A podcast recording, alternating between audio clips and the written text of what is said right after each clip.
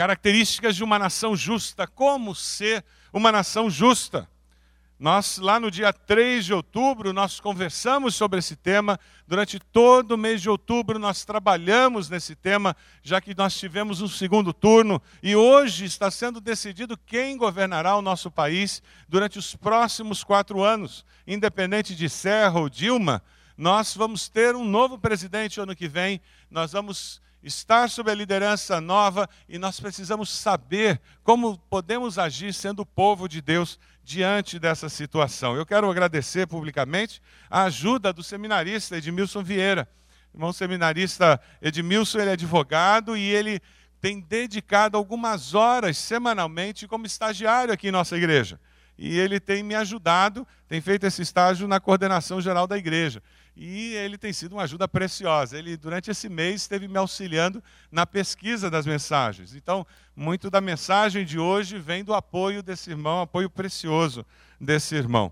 No dia 3 de outubro, se você tem uma memória boa, nós conversávamos sobre um rei de Israel. Falamos sobre o rei Josias.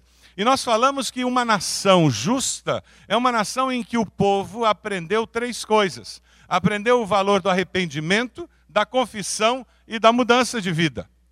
Sem essas três coisas, não há como construir uma nação justa.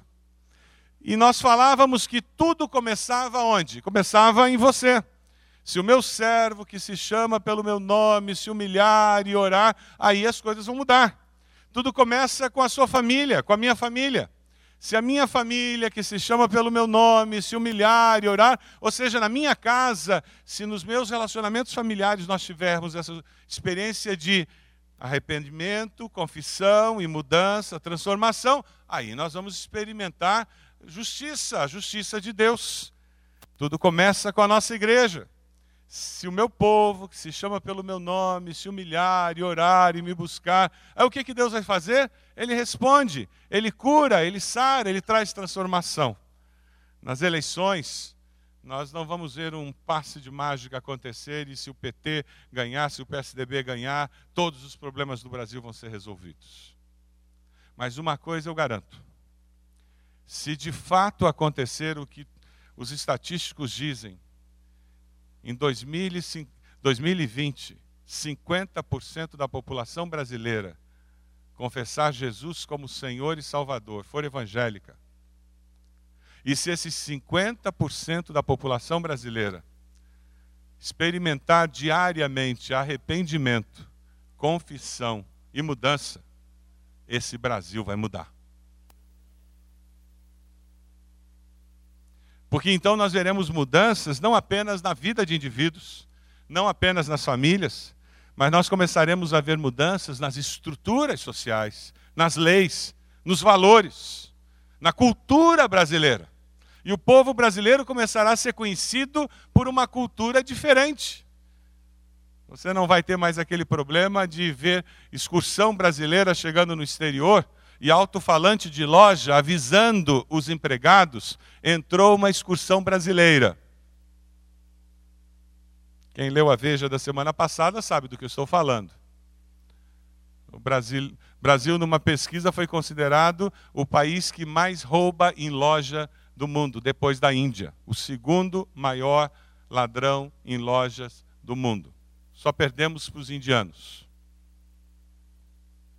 Isso fala alguma coisa da fibra moral da população brasileira.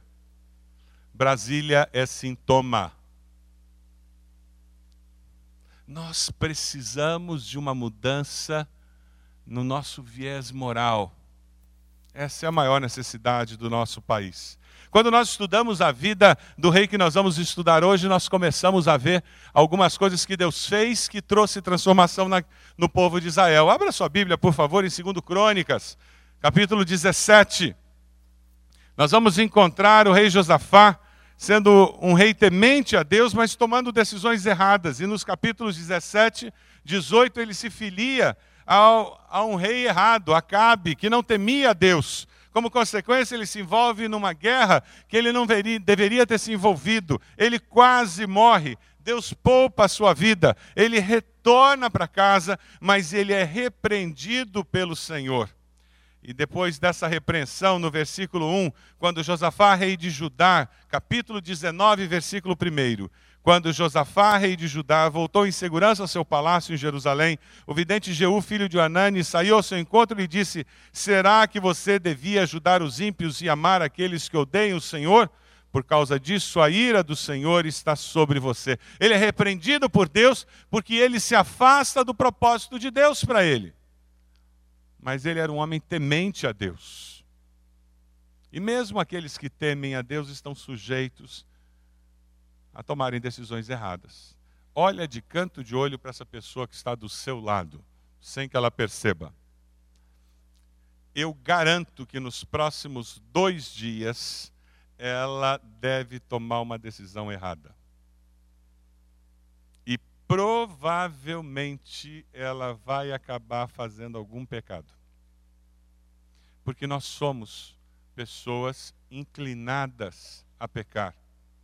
É pela graça e misericórdia de Deus que nós conseguimos não pecar. É porque o Espírito Santo de Deus nos capacita a agir de forma diferente. Amém?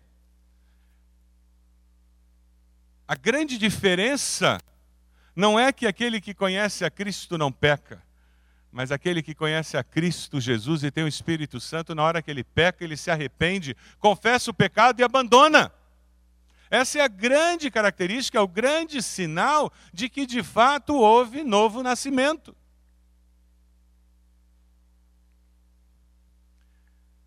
Quando nós começamos a ler o capítulo 19, nós começamos a descobrir uma das grandes virtudes de Josafá. Ele busca justiça, ele constrói uma nação justa, construindo estruturas de governo que promovem justiça. Do versículo 3 ao versículo 11, isso fica muito claro, muito claro. Dê uma olhada no versículo 3. Contudo, existe em você algo de bom, pois você livrou a terra dos postes sagrados, buscou a Deus, percorreu de novo a nação, fez o povo voltar-se para o Senhor. E no versículo 5, e Josafá nomeou juízes em cada uma das cidades fortificadas de Judá. Ele organiza um sistema judicial no país, nomeando juízes para cada uma das cidades fortificadas. Ele organiza um, um sistema para garantir que a justiça vai prevalecer. E talvez você fique sentado aí dizendo: é, mas eu não sou juiz, né? eu não sou político, eu não tenho nada a ver com o judiciário. Mas me desculpem, você tem pessoas sob a sua influência. Você tem como construir estruturas de injustiça ou de justiça dentro da sua casa. Você constrói estruturas de justiça dentro do seu lar, com seus filhos, como é o relacionamento que você constrói com seus colegas de trabalho, com seus subalternos? Você tem alimentado estruturas de justiça, aonde prevalece o esperto, aonde prevalece o que engana, o que mente, aonde prevalece o jeitinho. Veja no versículo 5. A palavra é de exortação e de alerta é uma palavra que nos fala que nós prestaremos contas a Deus de toda a influência que nós temos e de como nós promovemos justiça ou não. Considerem atentamente aquilo que fazem, pois vocês não estão julgando para o homem, mas para o Senhor, que estará com vocês sempre que derem um veredito. É culto com efeitos especiais. Vocês estarão julgando para o homem? Não, para o Senhor, que estará com vocês sempre que derem um veredito. Toda vez que eu passo um julgamento, toda vez que eu tomo uma decisão, toda vez que eu faço alguma coisa com relação àqueles que estão sob a minha autoridade, e você proíbe seus filhos de fazerem algo, e você decide que no seu lar alguma coisa está certa e alguma coisa está errada, alguma coisa é permitida e alguma coisa não é permitida. Se você faz aquilo porque são valores e princípios de Deus, independente do que aconteça, você tem a companhia de Deus contigo. Mas se aquilo é só um capricho seu, você está sozinho. Se na sua empresa existe oposição por causa dos seus caprichos, seus descaminhos, suas incoerências, não se iluda, você está sozinho. Mas se existe perseguição, se existe incompreensão, porque você tem ficado firme nos valores cristãos, não se preocupe. Deus lutará suas lutas, porque Ele está com você. O que esse texto nos fala, versículo 7, que o temor do Senhor esteja sobre vocês. Julguem com cuidado, pois o Senhor, o nosso Deus, não tolera nem injustiça, nem parcialidade, nem suborno. O que ele faz também, ele cria um tribunal em Jerusalém e ele nomeia levitas, sacerdotes e chefes de famílias para julgarem as questões da lei do Senhor. E ele exorta da mesma maneira que eles sirvam com fidelidade, ele exorta da mesma maneira que eles façam isso com temor a Deus. Ele cria estruturas que promovam justiça. Nós somos responsáveis por criar estruturas que promovam justiça. O que me preocupa na nossa nação é que nós evangélicos nos tornamos quase 20% da população e nós não estamos conseguindo construir estruturas que promovem justiça, que influenciam a sociedade. Nós estamos em todos os níveis da sociedade. Nós estamos presentes em todos os estratos sociais, estamos presentes em todos os partidos políticos e não conseguimos transformar esses partidos políticos de fato em partidos. Alguma coisa está errada conosco. Nós, evangélicos brasileiros, não estamos conseguindo construir uma nação mais justa por estarmos presentes na nação nós não estamos conseguindo construir estruturas justas na nossa sociedade.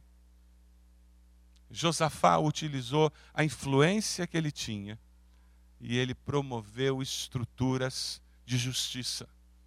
Na sua casa você tem promovido uma estrutura de justiça. No seu relacionamento com aquela diarista, com aquela empregada doméstica, com o jardineiro, você promove uma estrutura de justiça. Nós somos tão estamos tão anestesiados na nossa cultura brasileira com o jeitinho brasileiro e com esse essa moral brasileira que que é uma moral pagã, que nós evangélicos muitas vezes não compreendemos isso. Recentemente eu discutia com alguém, existe uma lei que permite que pessoas que prestam serviço voluntário a organismos sociais. Então eu presto um serviço voluntário. Existe uma lei que foi criada que permite que aquela, aquele órgão faça uma doação para mim, como voluntário, para ressarcimento de despesas. Porque para prestar aquele serviço voluntário, talvez eu tenha que pegar um ônibus. E daí eu posso ser ressarcido da despesa da passagem de ônibus. E talvez eu um dia precise almoçar para prestar aquele serviço. Então eu posso ser ressarcido daquele almoço. É uma lei para facilitar a prestação daquele serviço voluntário. E alguém, pasmem, evangélico, pasmem, dizia: não tem nenhum problema, nós vamos acertar com essa pessoa. Esse voluntário vai receber X reais todos os meses. Tal dia ele recebe X reais. E eu disse, mas isso é salário. Isso não é ressarcimento de despesa. Ressarcimento de despesa é eu precisei gastar esse dinheiro para cumprir o serviço voluntário.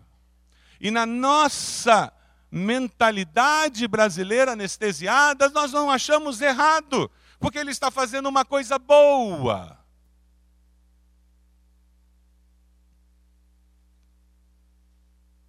É por isso que a igreja evangélica brasileira não tem conseguido criar estruturas de justiça na nossa sociedade.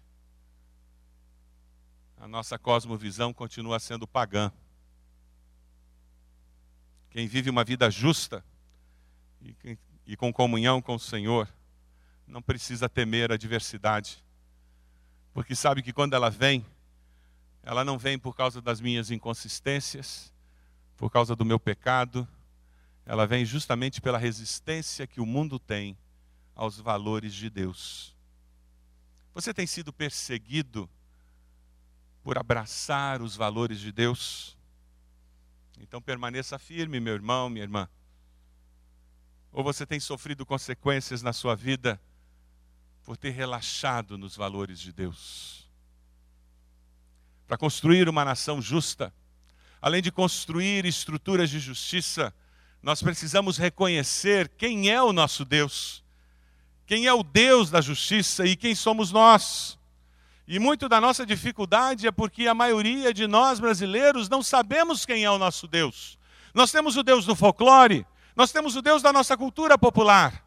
E como a grande maioria dos evangélicos brasileiros se converteu num culto, bate palma, pula e canta, mas não gasta tempo estudando a palavra de Deus, não conhece o Deus da palavra. Quantos já leram a Bíblia toda? de capa a capa. Quantos já sentaram e gastaram tempo num grupo de estudo bíblico estudando a palavra, aprendendo sobre a palavra, procurando entender quem é Deus, porque eu creio, como eu creio. Vivemos numa geração do entretenimento. O que nós queremos não é entender, nós queremos nos sentir bem. É isso que importa. Se você pega o capítulo 20, dê uma olhadinha em 2 Crônicas 20.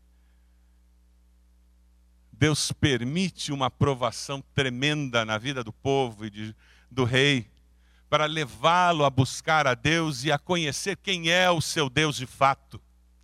Se nós queremos construir uma nação justa, nós precisamos reconhecer quem é o nosso Deus. Porque quanto mais eu conheço quem é o meu Deus, mais fácil é eu conhecer quem sou eu. Eu só me iludo achando que eu sou mais do que eu sou, quando eu não sei quem é Deus. Depois disso, versículo 1, os moabitas, amonitas, como alguns meunitas, entraram em guerra contra Josafá e informaram a Josafá: um exército enorme vem contra ti de Edom impossível ganhar essa guerra. Essa impossibilidade trouxe consciência para ele de que ele era frágil, fraco, necessitado. Eu não dou conta.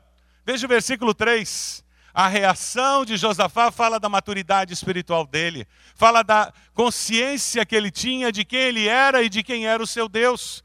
No meio dessa notícia terrível, ele diz: alarmado, Josafá decidiu consultar o Senhor e proclamou um jejum todo o reino de Judá. Reuniu-se, pois, o povo, vindo de todas as cidades, para buscar a ajuda do Senhor. E Josafá levantou-se na Assembleia de Judá e de Jerusalém, no templo do Senhor, na frente do pátio novo, e orou na provação, ele orou ao Senhor, ele não teve vergonha de mostrar para o seu povo, seus liderados, a sua fragilidade.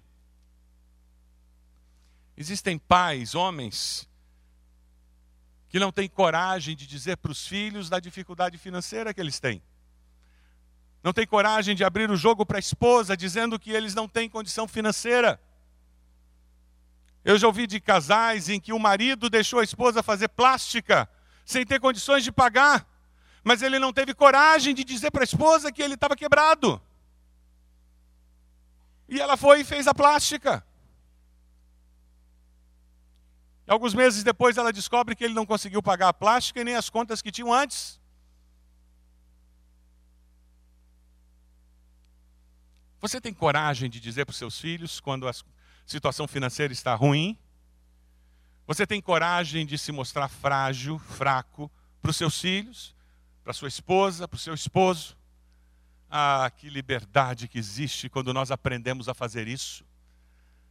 A buscar um irmão, uma irmã na célula e abrir o coração e dizer: Eu estou mal, eu não estou bem. E como é importante nós temos essa capacidade de pedir ajuda. É por isso que nós queremos ter companheiros de fé dentro da célula, para que pelo menos com uma pessoa nós sintamos confiança para abrir o coração. Alguns de nós temos muita dificuldade de fazer isso. Outros têm mais facilidade. Mas Josafá chama o povo e diz: Nós estamos em maus lençóis. Nós temos um grande problema. Ele não manipulou, ele não maquiou os dados, ele não fingiu, ele não disse que a coisa era diferente, ele não procurou fazer alianças escusas com outros povos, ele havia aprendido a lição com aquela aliança com Acabe, e ele disse: só tem uma aliança viável. E ele buscou o Senhor. Quando a aprovação aparece, quem, quem é a pessoa que ouve o seu clamor? A quem você busca? Quem recebe o primeiro telefonema que você dá? Quem ouve o seu lamento? Com quem você reparte o fardo? Se não vem nenhum nome à sua mente, por favor, meu irmão, minha irmã, faça um pacto com Deus hoje e peça a Ele que ajude você a encontrar alguém Se o único nome que veio à sua mente é o seu cônjuge, graças a Deus por isso. Mas, por favor, peça a Deus que lhe dê outro nome, do mesmo sexo.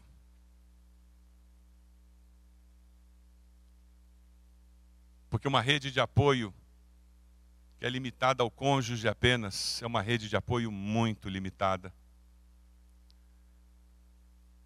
Veja o versículo 6 a oração de Josafá. É uma oração em que ele vai, ele olha para a história, ele olha para a história do agir de Deus no povo de Israel. E quando nós enfrentamos provações, nós temos que olhar para a história do agir de Deus, nós temos que olhar para a história do agir de Deus no povo de Israel, na nossa história, porque isso vai fortalecer a nossa esperança. Senhor Deus dos nossos antepassados, não és tu o Deus que está nos céus? Tu dominas sobre todos os reinos do mundo. Força e poder estão em tuas mãos e ninguém pode opor-se a ti. Não és tu, nosso Deus, que expulsaste os habitantes dessa terra perante Israel, o teu povo, e a deste para sempre aos descendentes do teu amigo Abraão. Eles a têm habitado e nela construíram um santuário em honra a teu nome dizendo: se alguma desgraça nos atingir, seja o castigo da espada. E ele vai exaltando, e ele fala: mas a hora estão aí os amonitas, nossos inimigos, vê agora como estão nos retribuindo. E no versículo 12 ele diz: ó oh, nosso Deus. Não temos força para enfrentar esse exército imenso que vem nos atacar. Não sabemos o que fazer. Mas os nossos olhos se voltam para ti. Reconhecer quem é Deus, falar dos atributos de Deus, falar da história de Deus nas Escrituras e na nossa vida, é a forma de reafirmarmos a nossa fé. Você pode fazer isso agora. Dizer, Deus, o Senhor fez tudo isso no passado, na minha vida. Deus, o Senhor já fez tudo isso, então eu acho que agora o Senhor pode fazer. Eu creio, Senhor. Guarde isso no seu coração. Quando a tormenta vier, quando a doença chegar, o desemprego chegar na sua casa, quando o problema surgir, quando aquela, aquele relacionamento for quebrado, quando a frustração chegar em casa, olhe para trás. Olhe para o que Deus fez em Israel, fez do seu povo. Olhe para a sua vida. Quantas vezes Deus se manifestou na história da sua vida? Isso vai ajudá-lo a olhar para essa situação hoje e dizer: Deus, o Senhor é o mesmo ontem, hoje e eternamente. Aleluia! E a sua fé será fortalecida. Aceitar a Jesus como Salvador nos dá essa capacidade, porque o Espírito Santo de Deus em nós nos capacita para viver assim. Se nós queremos construir uma nação justa, nós temos que ser um povo que sabe quem é o nosso Deus e sabe quem nós somos, fracos, limitados. Uma visita ao médico, uma tomografia, mudou a história da vida do Carlos Granzotti e da família dele. E não é assim. Não é desse jeito. Um telefonema mudou a história da minha família. Um telefonema dizendo que o meu irmão tinha sido acidentado em Queluz, que ele tinha falecido e que o outro estava no hospital. Um jovem de 23 anos, recém-formado. Mudou a história da minha família. Não é assim. Ilusão achar que nós temos algum controle sobre a nossa vida, sobre a nossa história. Frágeis. A Bíblia é mais radical. Ela diz que essa pessoa do seu lado é pó. E se essa pessoa do seu lado é pó, sabe o que que você é? Pó também. Nós precisamos saber quem nós somos. O nosso valor está em ser imagem e semelhança do nosso Deus. E quando nós sabemos quem é o nosso Deus, aí nós temos a impressão, a percepção exata, adequada de quem nós somos. Aí nós podemos construir uma nação justa. Porque daí eu vou olhar para as pessoas como Deus as vê.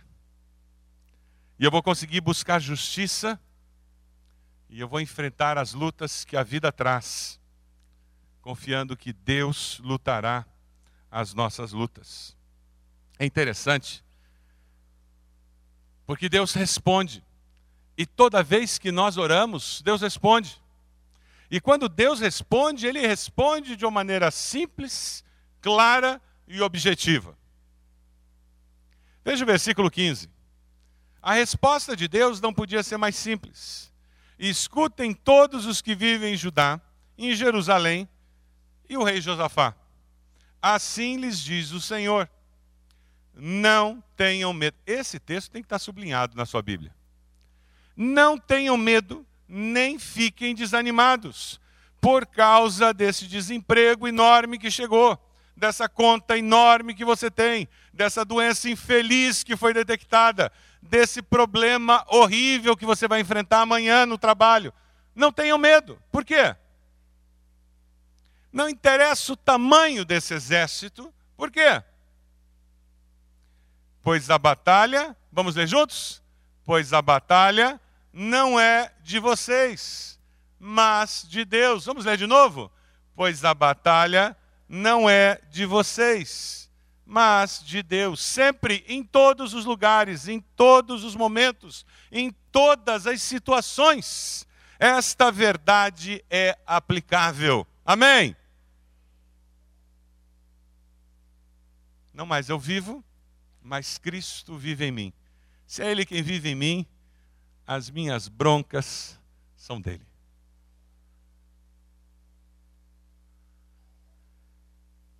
Efésios 6,12 diz que a nossa luta não é contra seres humanos, mas contra os poderes e autoridades, contra os dominadores deste mundo de trevas, contra as forças espirituais do mal nas regiões celestiais.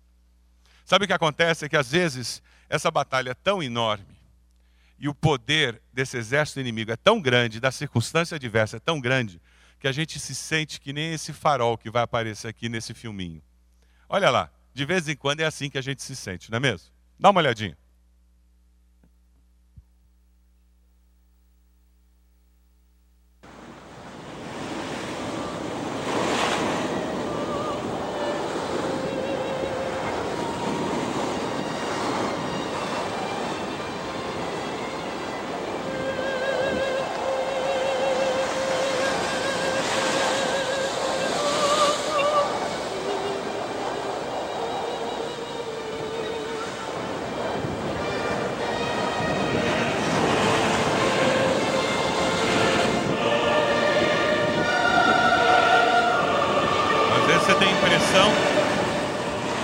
Ondas vão engolir o farol.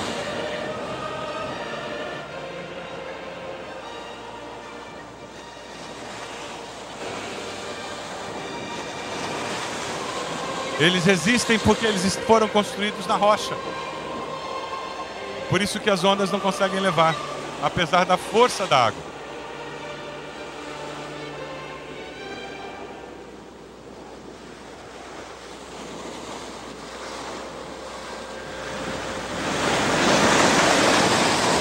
Em alguns momentos eles até desaparecem no meio daquela onda.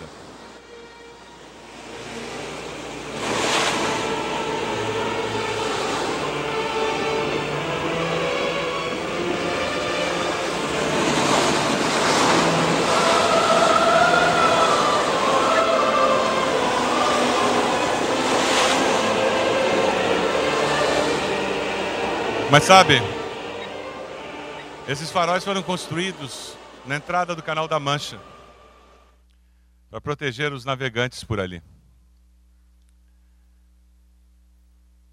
Não importa a força das ondas, eles não são destruídos porque eles foram construídos sobre a rocha.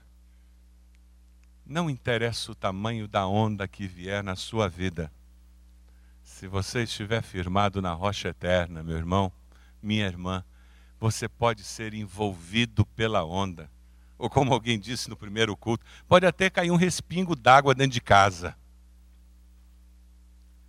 Mas a água do mar vai passar. Não é isso que acontece? Ela vem, ela envolve, ela assusta. E o que, que acontece? E ela vai embora. E o que é que fica? Aquele que teme, ama e está firmado no Senhor. Aleluia! É com essa firmeza que a gente continua. Quem é que luta a minha luta? É Deus. Você está enfrentando uma batalha, meu irmão, minha irmã. Quem é que vai lutar essa batalha por você? É Deus. É com essa firmeza que nós vamos. Agora veja que interessante no versículo 16. Amanhã desçam contra eles eles vão subir contra vocês. Ah, então quer dizer que eu não vou ficar sentado numa cadeira e dizer Deus pode ir à luta? É paradoxal o desafio que Deus coloca diante de nós. Veja o versículo 17. Vocês não precisarão lutar nessa batalha, porém, tomem suas posições, permaneçam firmes e vejam o livramento que o Senhor lhes dará. Não tenham medo nem desanimem. Saiam para enfrentá-los amanhã e o Senhor estará com vocês. O Senhor luta as nossas lutas, mas a nossa participação na vida é ativa, não é passiva. É paradoxal. Eu participo ativamente da construção da história sabendo que quem luta as lutas é Deus. Eu estou procurando emprego, mas eu não fico em casa sentado dizendo eu já orei. Alguém vai ligar oferecendo emprego. Não, eu preparo o currículo, eu mando o currículo, eu telefono, eu falo, eu me mexo, eu me sacudo, eu corro atrás. E eu faço tudo isso com uma segurança na mente: se Deus não está comigo, eu estou perdendo meu tempo. Mas se Deus está comigo, eu vou chegar lá e descobrir que Deus já me deu a vitória. Amém? Eu tenho problemas em casa, relacionamento com meus filhos, eu estou com um filho rebelde, eu estou com um relacionamento conjugal encrencado. Ah, eu já entreguei para o Senhor, eu fui no culto lá na igreja, fui na frente, entreguei. Pronto, agora eu não faço mais nada. Que não faz mais nada, coisa nenhuma. Você vai ler tudo quanto é livro que você pode ler sobre o assunto. Você vai conversar com conselheiros. Você vai procurar ajuda de pastor, conselheiro, psicólogo. Você vai orar, jejuar, fazer vigília. E você vai fazer o melhor que você pode fazer. E fazer tudo isso entendendo que se Deus não tiver abençoando e usando você, você vai estar perdendo seu tempo. Mas ao fazer tudo isso, você vai descobrir que Deus já deu a vitória. Amém? Você faz químio, rádio e qualquer outra pia que tenha. Você toma remédio, você vai a médico, você vai a culto de oração, você pede oração, mas você faz tudo isso com uma segurança. Se Deus não estiver fazendo, isso tudo é bobagem. Sabe, irmãos, quando nós entendemos como Deus age, fica mais fácil nós agirmos. Mas para entendermos como Deus age, eu preciso conhecer quem é Deus. Para construir uma nação justa, nós precisamos falar para o nosso povo quem é o nosso Deus e mostrar para eles que Deus consegue vencer as lutas, porque nós temos experimentado isso. Nós éramos três guris em casa. Imagina criar três guris em casa. E a minha mãe tinha um ditado que vira e mexe ela dizia, a gente brincava muito com ela, dizendo que esse ditado tinha na Bíblia, não. E ela dizia que, que isso é, é, coisa da Bíblia, a gente dizia, tem não, mas não tem na Bíblia não. A gente dizia que era do Isis 1, versículo 1. Faze a tua parte que eu te ajudarei. Toda vez que a gente fazia corpo mole, ela dizia, olha, Deus não ajuda vagabundo, hein? Faze a tua parte que eu te ajudarei. Mas o que o texto está dizendo é: se envolva, se mexa, e faça isso confiando em Deus. E você vai descobrir que Deus já está agindo a seu favor. E é interessante, veja o versículo 17.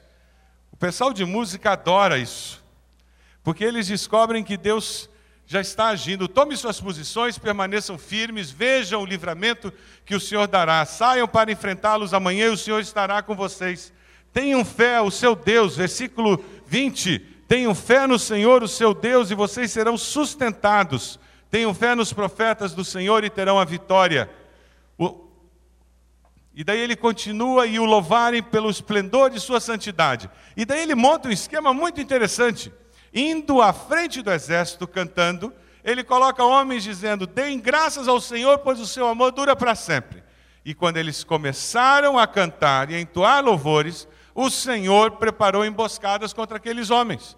Ou seja, eles foram na direção do inimigo, montaram um exército como se eles estivessem indo lutar. Eles eram um Zé Ninguém, lutando contra um exército imenso, e eles indo na direção do perigo. Eles não estavam negando a luta, eles não estavam negando o que tinha que ser feito, eles não estavam fugindo da responsabilidade. Mas eles sabiam que Deus estava no controle e que Deus estava lutando por eles. E para garantir que isso ficasse muito claro na mente deles, eles colocam um coro na frente. E aquele coro lembrava ao povo que aquela briga era diferente. E enquanto eles louvavam a Deus, Deus coloca uma discórdia dentro daquele exército. E eles se matam. E quando eles chegam lá, eles descobrem que não tinha mais inimigo. A batalha já havia terminado. Sabe por quê? Quem luta as nossas lutas é o nosso Deus. Uma nação que busca promover justiça em suas estruturas, o povo que busca viver dependendo de Deus, que reconhece sua necessidade da intervenção divina e experimenta nas suas lutas o poder de Deus dando a vitória. Não é isso que nós queremos? Então nós precisamos experimentar isso. Vamos dizer juntos o versículo 27 em diante? Vamos ler juntos. Depois, sobre a liderança de Josafá, todos os homens de Judá e de Jerusalém voltaram alegres para Jerusalém, pois o Senhor os enchera de alegria, dando-lhes vitória sobre os seus inimigos entraram em Jerusalém e foram ao templo do Senhor ao som de liras, harpas e cornetas. O temor de Deus veio sobre todas as nações, quando souberam como o Senhor havia lutado contra os inimigos de Israel. Você quer viver essa experiência? Você quer que isso aconteça na nossa nação? Você deseja viver desse jeito como indivíduo? Como pessoa? É assim que você deseja viver? É assim que você deseja que nós vivamos como igreja, tendo esse tipo de vitória? É assim que você deseja que nós vivamos como nação, tendo esse tipo de vitória? Eu queria convidá-lo a abaixar sua cabeça. Como nós podemos experimentar essa vitória na nossa vida pessoal. Como você pode experimentar isso na sua família.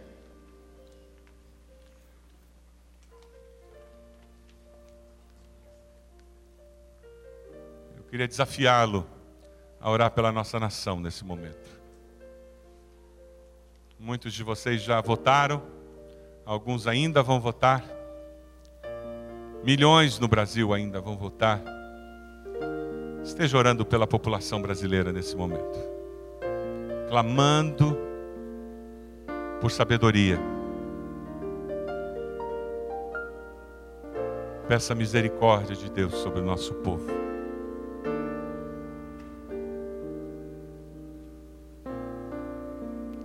Ore pelos dois candidatos. Ore pelas suas famílias. Peça misericórdia de Deus sobre eles.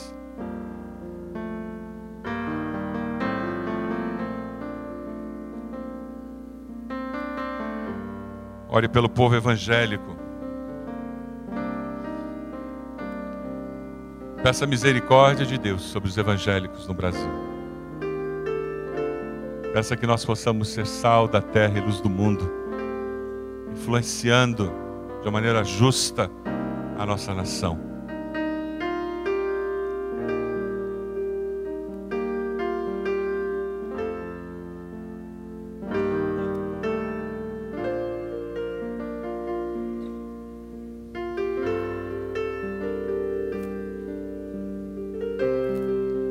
Ore por você, como pessoa. Quem sabe você tem uma luta que parece grande demais. Tem sido um desafio grande demais para você. E tem horas que você se sente envolvido pelas ondas dessa luta. A impressão que você tem é que você desaparece no meio desse problema. Você perde o chão. Queria desafiá-lo hoje a vir até aqui à frente colocar-se de joelhos, como se você estivesse indo até os pés da cruz, colocando essa luta ali nos pés da cruz, dizendo: Deus, eu cansei de lutar. Eu quero reconhecer hoje que essa luta é do Senhor. Ó Deus, eu vou reconhecer a partir de hoje que o Senhor é quem vai lutar essa luta por mim. O Senhor é quem vai resolver essa questão na minha vida profissional, na minha vida familiar, na minha vida afetiva, lá na minha família, essa questão na minha igreja. Deus, o Senhor é que vai resolver essa questão espiritual que eu tenho. Deus, chega de luta. O inimigo é maior do que eu. Você vai ser desafiado a sair do seu lugar vir até aqui à frente, colocar-se de joelhos, colocando essa sua luta aos pés da cruz, com esse gesto dizendo: Eu reconheço que o Senhor é quem vai lutar essa luta por mim. Vamos nos colocar todos de pé, enquanto os irmãos vêm até aqui, e coloque-nos de joelhos. A banda vai começar a cantar, enquanto Vários irmãos estão vindo aqui à frente, colocando-se diante do Senhor. Momento especial de joelhos na presença do Senhor.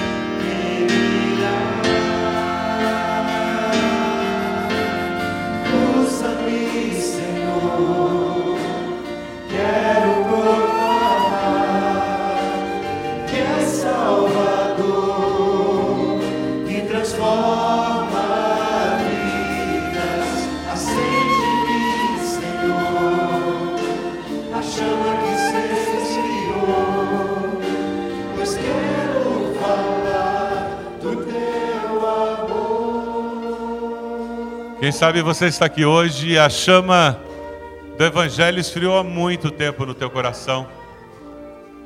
Aquele amor por Jesus que você já teve um dia desapareceu, você não sabe como. Você não tem interesse pelas coisas de Deus. Você não tem nem vontade de vir à igreja, de ler a Bíblia. Você nem entende bem por que, que você veio parar hoje aqui. Esse é o momento de você vir à frente dizendo: Deus, eu quero que o Senhor transforme isso. Eu quero que o Senhor me liberte disso. Eu quero um novo começo, Deus. Quem sabe é perdoar alguém que tem impedido você de viver essa vida cristã em plenitude. E hoje é o momento de você dizer: Deus, eu levo até a cruz, aquele lugar onde eu sou lembrado de que eu fui perdoado de muito mais. E eu coloco todo esse ressentimento, essa dor aos pés da cruz. E aquilo que para mim é impossível vai se tornar possível para o Senhor. Quem sabe é o medo do desconhecido que tem sido um grande desafio na sua vida. Nós vamos cantar mais uma vez a primeira estrofe. E enquanto nós cantamos mais uma vez a primeira estrofe, você vai ter oportunidade de vir aqui à frente. Tem alguém da sua célula aqui? Tem alguém que você olha e o seu coração bate e você diz: Eu queria estar do lado dessa pessoa orando. Enquanto nós cantamos mais uma vez, pode vir, se aproxime dessa pessoa, põe a mão no ombro dela, ore por ela. Enquanto nós cantamos mais uma vez a primeira estrofe, pode vir.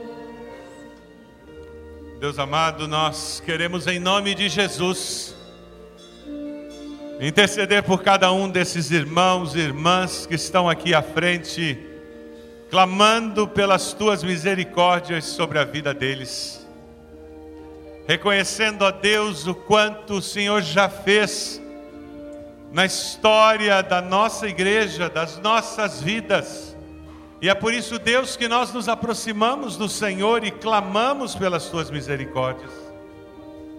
Ó Deus, nós sabemos que tantas vezes nós temos tomado as nossas vidas em nossas próprias mãos, temos procurado controlar os fatos, os acontecimentos, as decisões, temos nos iludindo achando que nós controlamos o que acontece conosco.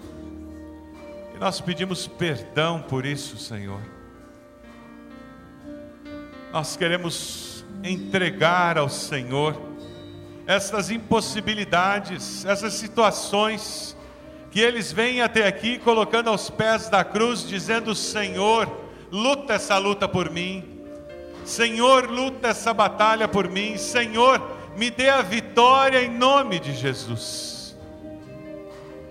Ó Deus, nós clamamos pelo Teu Santo Espírito no coração de cada um deles. Que este mover seja algo tão claramente percebido, que louvores emanem dos seus corações.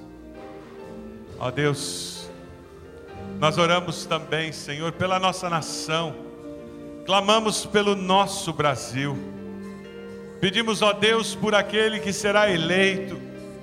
Pedimos que o teu nome seja conhecido em nossa pátria e que aquela pessoa que assumir a presidência da nossa nação o faça com temor ao Senhor. Ó Deus, nós oramos pelo povo que se diz teu povo na nossa nação, que espalhados pela nossa nação, cada um dos teus filhos possa ser sal da terra e luz do mundo. Nós oramos assim, no nome de Jesus. Amém, Senhor. Amém. Amém.